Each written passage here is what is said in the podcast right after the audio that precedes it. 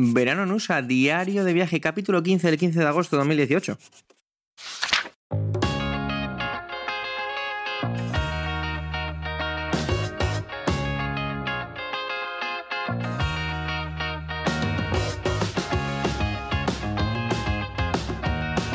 Hola y bienvenido a Verano en USA, un podcast de Milcar FM, un diario de vacaciones en el que yo, Javier, te cuento mi verano en los Estados Unidos. Ponte cómodo y disfruta conmigo de las aventuras que me van sucediendo.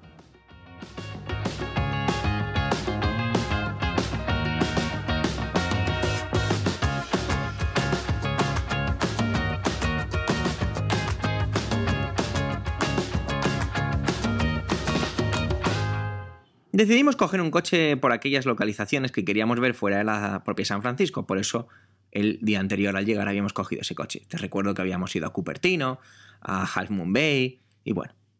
Entonces, eh, lo que teníamos que hacer era condensar todas aquellas localizaciones en un par de días.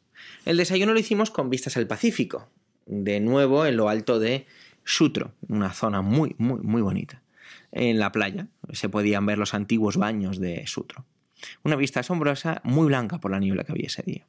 Había que bajar al copioso desayuno que habíamos tomado y decidimos dar un paseo hacia los miradores y nos dejamos despertar por el viento salado en la cara. La verdad es que fue un momento reconstituyente. De ahí a Golden Gate Park, ¿vale? Aquello es gigantesco, el parque. Para que te hagas así una idea, tiene un campo de polo dentro y cabrían más de 50. Es uno de los parques urbanos más grandes del mundo. Un paseo con olor a flores bajo unos molinos al estilo Países Bajos nos hicieron soñar con otros lugares. Parece que esta ciudad está llena de otras ciudades. Seguimos andando y el olor cambió a pinos mientras el sonido de los patos chapoteando en un lago nos hacía echar de menos la brisa del océano. Hacía calor, la verdad, entre aquellos inmensos árboles. Visitamos una pequeña reserva de bisontes. La verdad es que da mogollón de pena ver animales así. Serían como unos 10 y ahí están. Son un recordatorio de lo que fueron, cómo los masacramos, y, tal como decía un cartel, se arrasaban para así forzar a los indígenas a abandonar las tierras, ya que eran uno de sus sustentos básicos. Eh, así somos. Queríamos volver a viajar y decidimos pagar la entrada de 9, de 9 dólares para hacerlo a Japón. Otra vez, ¿por qué no? Esta vez en un precioso jardín dentro del propio Golden Gate Park. En un momento parecía que no estuvieras en una ciudad, si no fuera por los ruidos que hacían las personas, pero ya no se escuchaban coches ni nada casi casi hubiéramos encontrado la paz allí dentro. Sobra decir que todo era como muy japonés. Al salir nos topamos con un jardín dedicado a Shakespeare, pero vamos, que era una pequeñita praderita y poco más, un poco tampoco nada del otro mundo. Se acabaron los árboles y nos encontramos con un escenario con formas renacentistas que seguro será usado para recitales, conciertos y demás eventos. Y de allí a un grandísimo museo al que decidimos no entrar. El barrio La Marina era la parada con el increíble monumento del Palacio de Arte construido en conmemoración del fin de las obras del Canal de Panamá, de la exposición de Panamá. Es espectacular. Enseguida me acordé de haberlo visto en la película La Roca, esa de Sean Connery y Nicolas Cage, ¿vale? Al final de la película, Sean Connery se reencuentra con su hija, se hace en este monumento. Es una cúpula con cuatro gigantescos pilares imitando puro estilo griego, ¿vale? Renacentista, en colores rojizos y crema, rodeado por un lago una vez más, esto no es solo un escenario de película, sino que es increíble. De verdad, me, me, dejó abrumado el, tamaño, la majestuosidad con la que se, presenta sobre, el, sobre ese lago. increíble. De ahí decidimos caminar hasta Crispy Field para ver el majestuoso Golden Gate, el puente, que incluso a lo lejos, a la parte de la derecha, ya se veía, se veía Alcatraz y enfrente podíamos incluso ver eh, Sausalito. Un poquito se podía llegar a ver ya sabes, Alcatraz, la isla en la que está la prisión famosa y que, bueno, entre otros tuvo al buen, al, buen hombre del Capone, del que hablamos ya en, los capítulos de Chicago. Munamu se topó con un nombre familiar en la aplicación de mapas, Lucasfilm. No recordaba aquello, pero en el barrio del Presidio, un lugar que fuera un fuerte ya por el siglo XVIII, ahora una zona próspera de negocios con pequeños edificios eh, bajos en los que hay oficinas de diferentes empresas, uno de ellos es de Lucasfilm, o lo que queda de ella tras la compra de Disney. Al llegar, caminando, hay una. justo en la entrada, antes de entrar al propio edificio, hay una fuente de Yoda y te permiten entrar al hall, donde se exponen premios y diferentes elementos de rodaje de la saga de la Guerra de las Galaxias.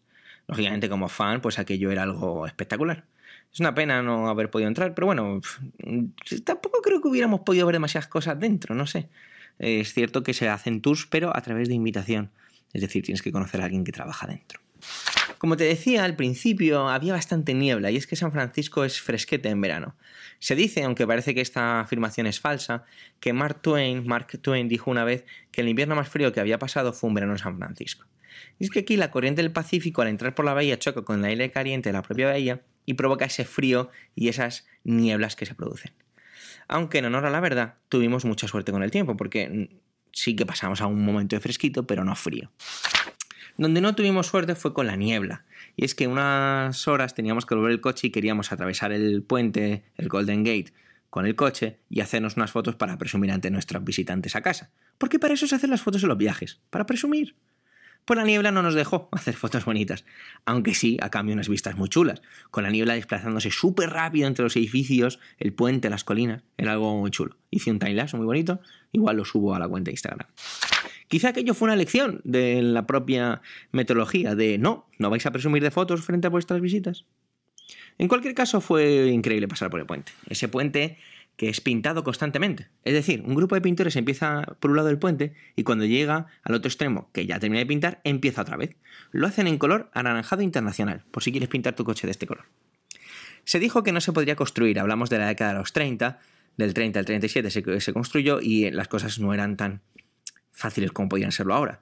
Murieron 11 personas en la construcción, aunque se usaron técnicas eh, para protección de trabajadores que nunca se habían utilizado con anterioridad y que salvaron muchas vidas. Son 227 metros la estructura colgante, 1970 metros y el total del puente son 2737.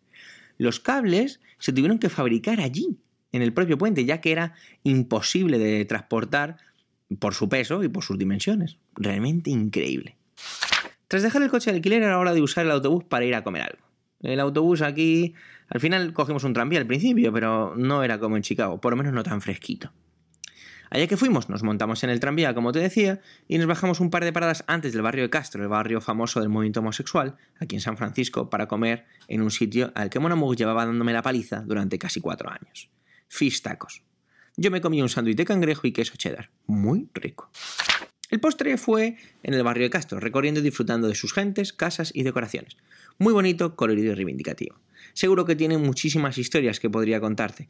Yo, como es de costumbre, me acuerdo de las películas, y me acuerdo de la película de Harvey Milk, esa que protagoniza Sean Penn, un político homosexual que fue muy famoso en el lugar. Siento no ser muy específico a este respecto, quizá el cansancio empezó a hacerme mella y a estas alturas de la tarde ya habíamos andado bastante. Sí recuerdo, por ejemplo, que en, todas las calzadas había placas de eh, personajes ilustres del movimiento homosexual. Aún así, decidimos andar más y recorrer algo más profundamente nuestro barrio cuando volvíamos a casa, donde estaba nuestro alojamiento, el barrio hippie de Hasbury, con su olor a marihuana, sus habitantes vestidos con harapos sucios y cantando con guitarras. Así es San Francisco, mil ciudades dentro de una. Matizando un poco la anterior, la mayoría de la gente que veíamos era con harapos sucia y con sus perros e instrumentos, aunque de vez en cuando te cruzabas con alguien con ropa increíblemente histriónica, como un hombre que llevaba un abrigo de bisón morado, gafas grandes, naranjas, un sombrero de copa con una pluma y unos pantalones pegados de color plateado.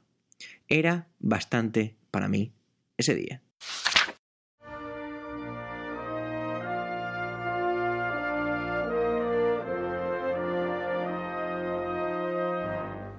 Acabo ya la página del diario de hoy, no sin antes agradecer que estés ahí, acompañando mi camino. Te recuerdo que en emilcar.fm barra veranonusa está todo lo que necesitas saber del viaje. Puedes dejar comentarios y preguntarme lo que quieras. También puedes seguir el podcast en Instagram como Verano Pod y escuchar el score en Spotify como Verano Nusa-medio playlist. Espero que estés pasando un verano de escándalo. Hasta la próxima página de este diario aquí en Verano Nusa.